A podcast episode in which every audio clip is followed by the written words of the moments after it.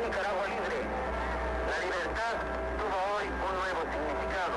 Dio la mano a la democracia ante el júbilo desbordante de un pueblo que sepultó a una dinastía de 42 años, 6 meses, 16 días.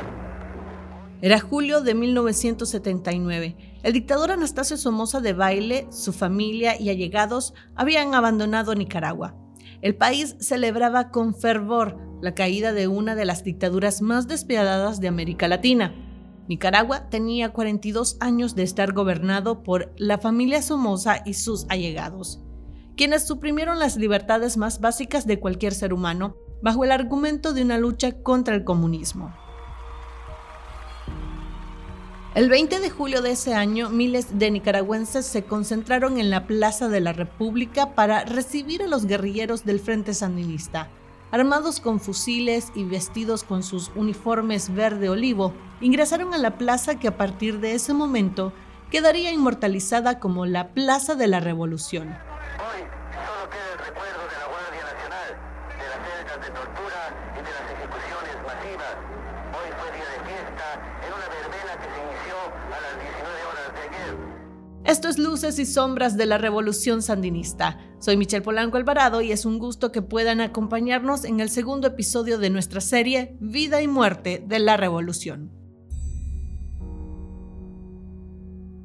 La salida del último miembro de la dinastía somocista en Nicaragua, el 17 de julio de 1979, le dio la certeza a miles de ciudadanos de que el país finalmente alcanzaría una paz con justicia y una democracia sin condiciones. El conflicto armado entre la Guardia Nacional y la guerrilla del Frente Sandinista de Liberación Nacional tenía desgastado al país centroamericano que en ese entonces poseía un poco más de 3 millones de habitantes. La ausencia de libertades y las graves violaciones a los derechos humanos durante los 42 años de dinastía somocista estimularon en la mayoría de los nicaragüenses el antisomocismo. Los líderes de la revolución sandinista prometieron desaparecer como política de Estado las ejecuciones extrajudiciales, el encarcelamiento de opositores, los desplazamientos forzados y la censura a la prensa. Miles, millares, incontables personas nicaragüenses que llaman a la patria libre, que inician a partir de hoy. Una nueva etapa estaba por comenzar. Cuando se el triunfo de la revolución, obviamente se siente una liberación del régimen al cual estaba sometido por la represión de la Guardia de Somoza. A la persona que acaban de escuchar la identificaremos como Santiago por motivos de seguridad. Cuando triunfó la revolución sandinista tenía 18 años y recuerda la emoción que sintió al ver materializada la lucha guerrillera de varias décadas con la revolución mucha alegría, eh, mucho entusiasmo, una gran esperanza de que las cosas que estaban mal iban a cambiar. Aunque el Frente Sandinista fue la fuerza principal en la lucha militar contra el somocismo, no ganó por sí solo. Había recibido apoyo de amplios sectores de la sociedad nicaragüense, así como de una coalición de países democráticos comprometidos por el rescate de la democracia en Nicaragua. En ese contexto, varios países de Latinoamérica sufrían bajo dictaduras de derecha. Por ejemplo, en Argentina gobernaba José Rafael Videla, en Chile Augusto Pinochet, en Paraguay Alfredo Stroessner y Hugo Banzer en Bolivia. Todos ellos tuvieron cercanía con Estados Unidos, país que se disputaba con la Unión Soviética el control político e ideológico del planeta. La revolución en Nicaragua atrajo interés mundial precisamente por ese contexto de polarización. La dinastía somocista, acusada de graves violaciones a los derechos humanos, había perdido el apoyo de los Estados Unidos cuando llegó el demócrata Jimmy Carter a la presidencia de 1977. ABC News correspondent Phil Stewart, 37 years old, was killed today in Nicaragua. El asesinato del periodista Bill Stewart a manos de la Guardia Nacional de Somoza el 20 de junio de 1979 precipitó la caída de la dinastía.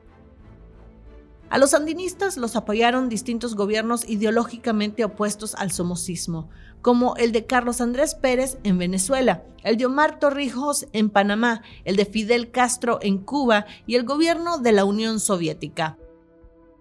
El conflicto igualmente atrajo la atención de brigadas de voluntarios internacionalistas quienes a través de la Cuba revolucionaria de Fidel Castro, así como de otros contactos de la izquierda internacional de esa época, llegaban a las bases militares sandinistas en Costa Rica a apoyar a la guerrilla. Uno de esos internacionalistas fue el español Javier Nart, periodista en ese entonces y ahora diputado del Parlamento Europeo. En 1979 colaboró llevando armas a la guerrilla en el Frente Sur, es decir, en Costa Rica.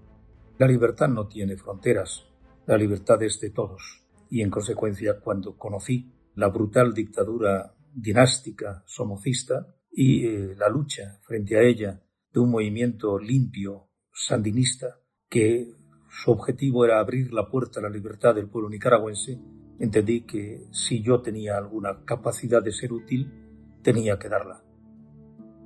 Como muchos, Nart estaba convencido de las buenas intenciones de la revolución sandinista, movido además por los abusos cometidos por la dinastía de la familia Somoza. Por eso colaboré con la lucha de aquel momento del Frente Sandinista, donde los sandinistas, y en este caso Daniel Ortega, hablaba de algo tan fundamental como es la libertad. Nart recuerda que la contribución de los países democráticos fue vital para la caída del somocismo. En aquellos años, todas las democracias europeas teníamos claro que la contribución que debía hacerse era una contribución solidaria. Felipe González, el que fue presidente del gobierno de España, tuvo una mm, contribución decisiva. Si no hubiera habido el apoyo de la socialdemocracia a la lucha del Frente Sandinista, Estados Unidos y en ese momento el presidente Carter no hubiera adoptado una posición histórica fundamental la exguerrillera Mónica Baltodano, al igual que Javier Nart, considera que la solidaridad internacional contribuyó a que el Frente Sandinista lograra la caída del somocismo. Era una, una lucha realmente de todo un pueblo y eso fue tal vez lo que más despertó la solidaridad mundial, de tal manera que de todas partes del mundo vinieron no, no solo a la tarea de la reconstrucción de los años 80, sino que hasta se incorporaron como guerrilleros. Baltodano fue nombrada comandante tras el triunfo, luego de haber iniciado su lucha clandestina a la edad de 15 años, que la llevó a sufrir prisión y hasta torturas por parte de la Guardia Nacional de Somoza. En el gobierno revolucionario, Baltodano llegaría a desempeñarse como viceministra de la Presidencia y ministra de Asuntos Regionales, encargada del fortalecimiento de los municipios, por lo que recuerda bien los altos y bajos del proceso. Nosotros y, toda nuestra generación, todos esos muchachos y muchachas movidos por grandes ideales, lo que queríamos era una Nicaragua, para empezar, libre libre de injerencia extranjera, pero libre también eh, desde el punto de vista de las libertades de todos los nicaragüenses. Y no era tarea fácil. La guerra contra la dictadura de Somoza dejó alrededor de 10.000 personas muertas, cientos de ciudadanos sin viviendas, el país con una infraestructura en decadencia que no terminaba de recuperarse desde el terremoto de 1972 y una deuda externa que superaba los 1.600 millones de dólares. El objetivo del gobierno del Frente Sandinista era mejorar las condiciones de la población más desfavorecida, siguiendo los lineamientos socialistas, es decir, buscaba ofrecer servicios públicos a través del Estado. Una de esas inversiones sociales fue la educación pública. Santiago logró su sueño de estudiar, al igual que miles de nicaragüenses bajo pobreza que veían la educación como un privilegio. Una oportunidad de mejor educación, que era el momento que teníamos nosotros para estudiar. Hay una oportunidad de las becas. Entendimos que teníamos una oportunidad de podernos convertir en profesionales porque muchas cosas que antes, digamos, se pagaban para poder uno estudiar en un colegio o en una universidad, en ese momento con la revolución, pues más bien había un estipendio hacia los estudiantes que no eran de Managua o de León, donde estaban las universidades, y te daba, digamos, la oportunidad de poder eh, hacerte un profesional.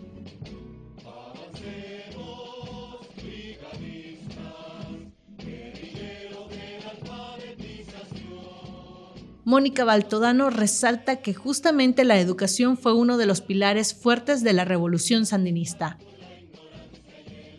Hubo mejoras evidentes en la educación. Nicaragua fue reconocida con el premio Nadesca Kurkaya por los avances en la educación. El premio al que Baltodano hace referencia fue otorgado por la UNESCO, la Organización de las Naciones Unidas para la Educación, la Ciencia y la Cultura.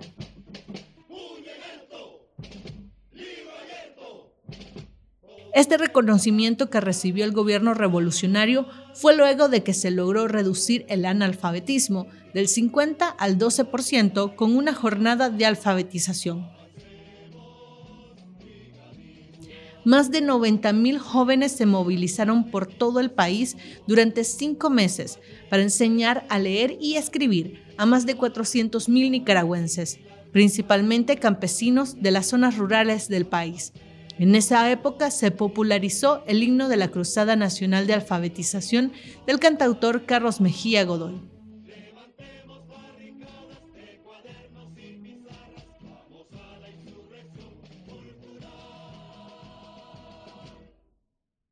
Sin embargo, este logro se vería empañado por los contenidos con que se enseñó a las personas a leer y escribir.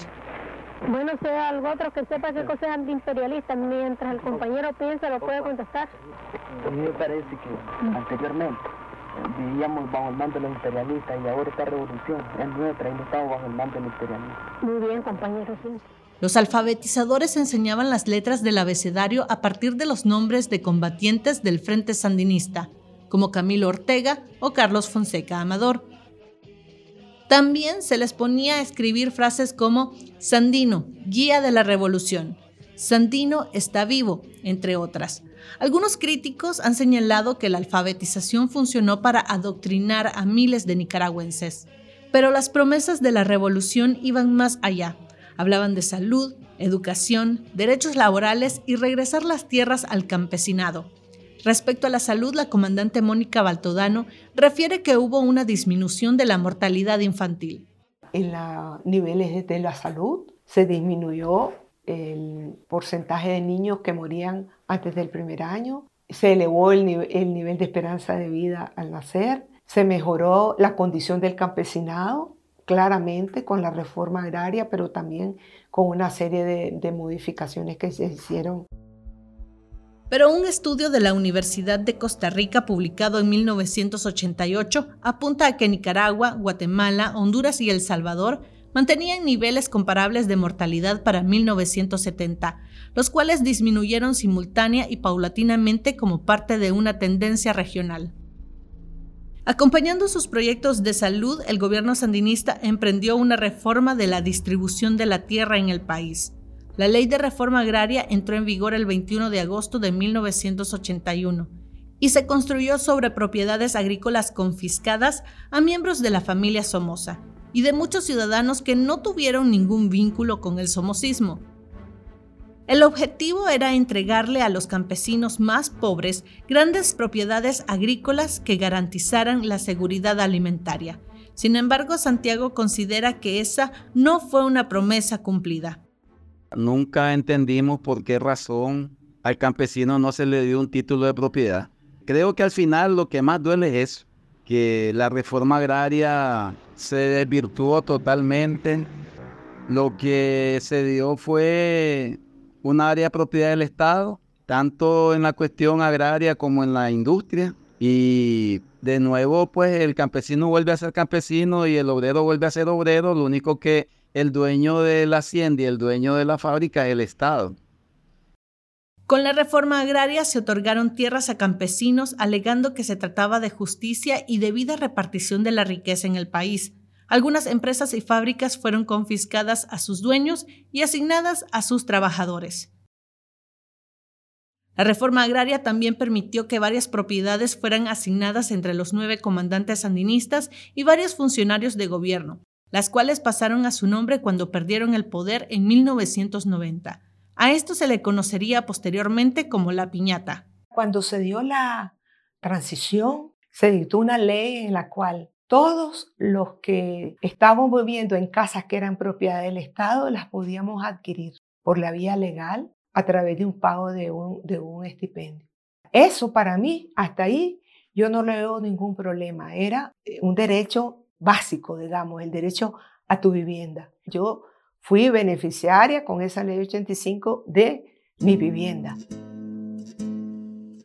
Investigaciones periodísticas revelaron tiempo después que unas 20.000 viviendas fueron entregadas por los sandinistas a igual número de familias que los apoyaron en los años 80. Otros 125 mil lotes de tierra fueron entregados a personas que durante los años 80 se tomaron decenas de predios baldíos en todo el país. También se emitieron 10.200 títulos de reforma agraria para cooperativas sandinistas y otros 16.000 títulos para personas particulares. Entre estas propiedades que fueron confiscadas y repartidas entre los sandinistas se encuentran casas en lugares exclusivos de Managua, como los robles o las colinas. Además, se distribuyeron empresas comerciales, restaurantes, haciendas ganaderas, cafetaleras, fincas bananeras, empresas radiales, comercializadoras de carne, banano y empresas financieras. Esta operación costaría en total a los nicaragüenses unos 2.200 millones de dólares, según estimaciones de gobiernos posteriores. Si bien la reforma agraria otorgó propiedades a campesinos que vivían bajo el umbral de la pobreza, se sostuvo de profundas injusticias por el otro lado, al despojar de sus bienes a otros ciudadanos que no eran adeptos del sandinismo. Eh, de una militancia que era muy reconocida por, su apego a ciertos valores, ciertos principios, eh, se construyó por medio de la piñata por así decirlo, una burguesía rojinegra, una burguesía que terminó siendo eh, la base de las mutaciones.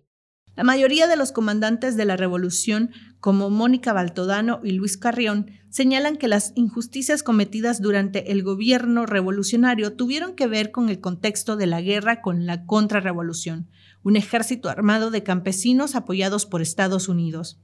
La contra surgió ante los abusos de la revolución, como las confiscaciones, las ejecuciones extrajudiciales y la negativa de elegir a un presidente por medio de elecciones.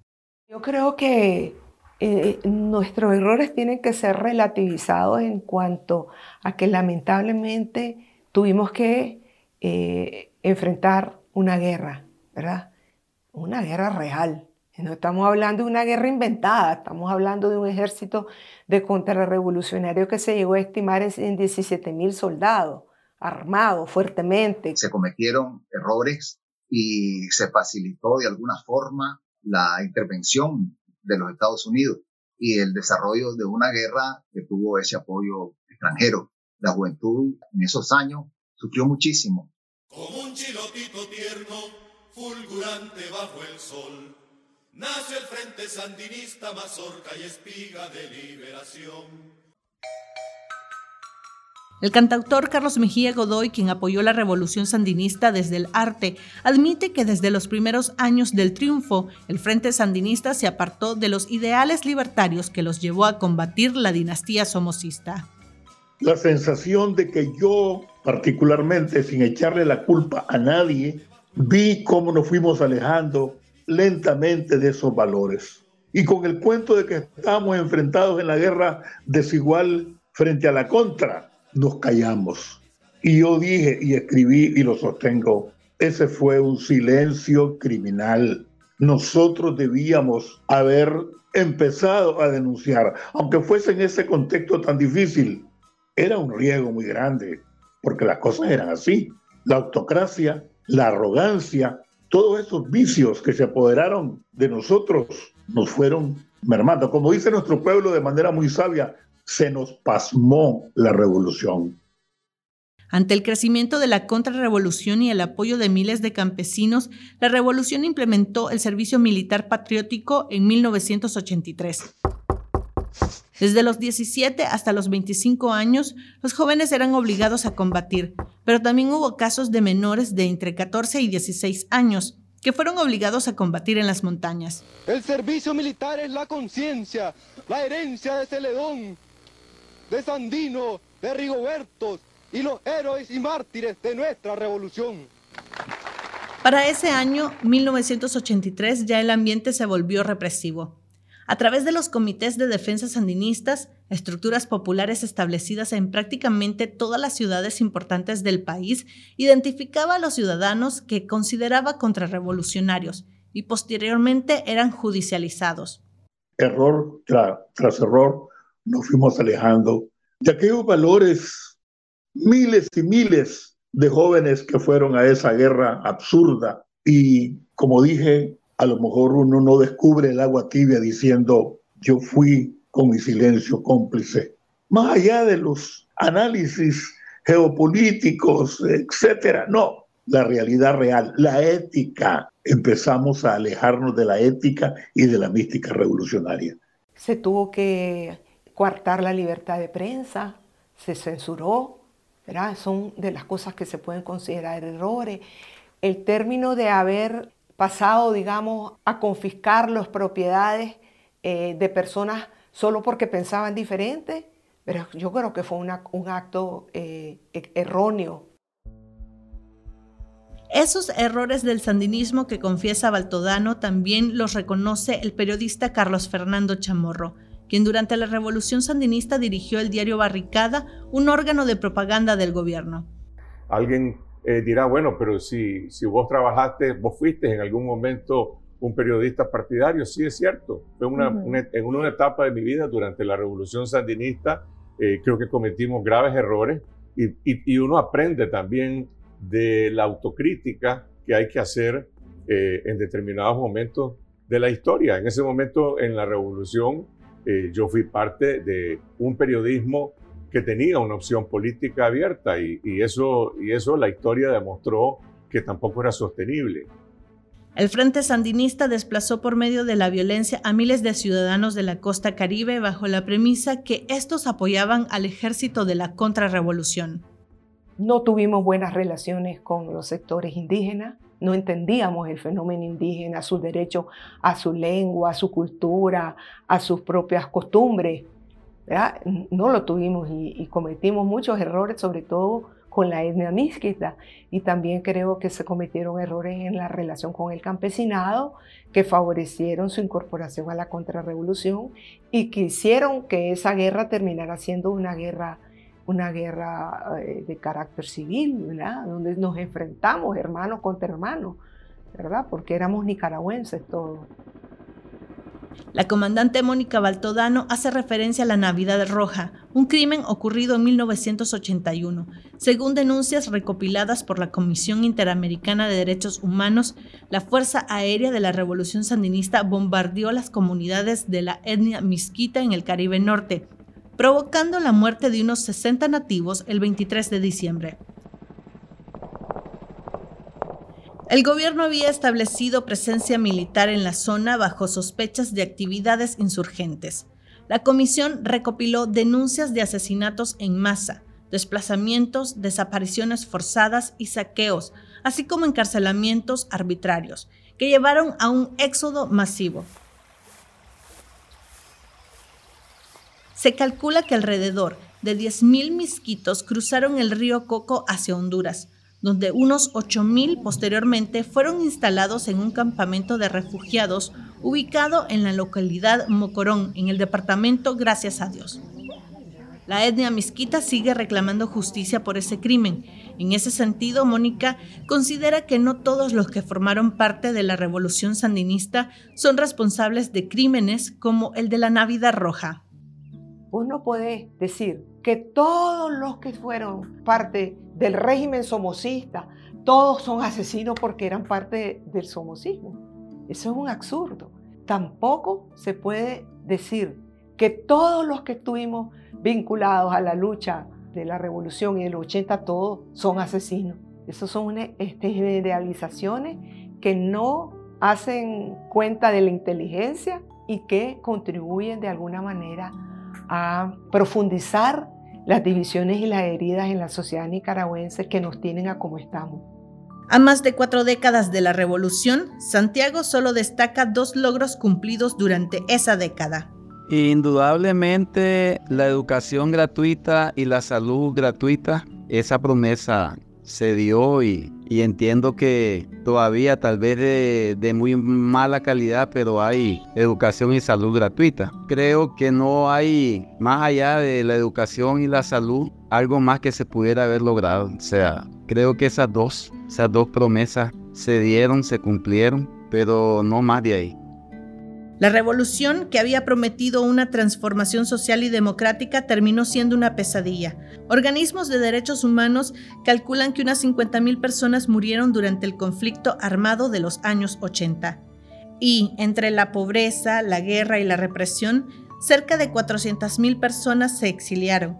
Los estragos causados por el conflicto armado, el fin de la Guerra Fría y el bloqueo económico de Estados Unidos obligaron al gobierno revolucionario a garantizar elecciones libres. El descontento con la revolución fue evidente en las elecciones de 1990, pues la mayoría de los nicaragüenses eligieron a Violeta Chamorro como nueva presidenta de la República. Con su victoria se puso fin a décadas de guerra durante la dinastía somocista y revolución sandinista.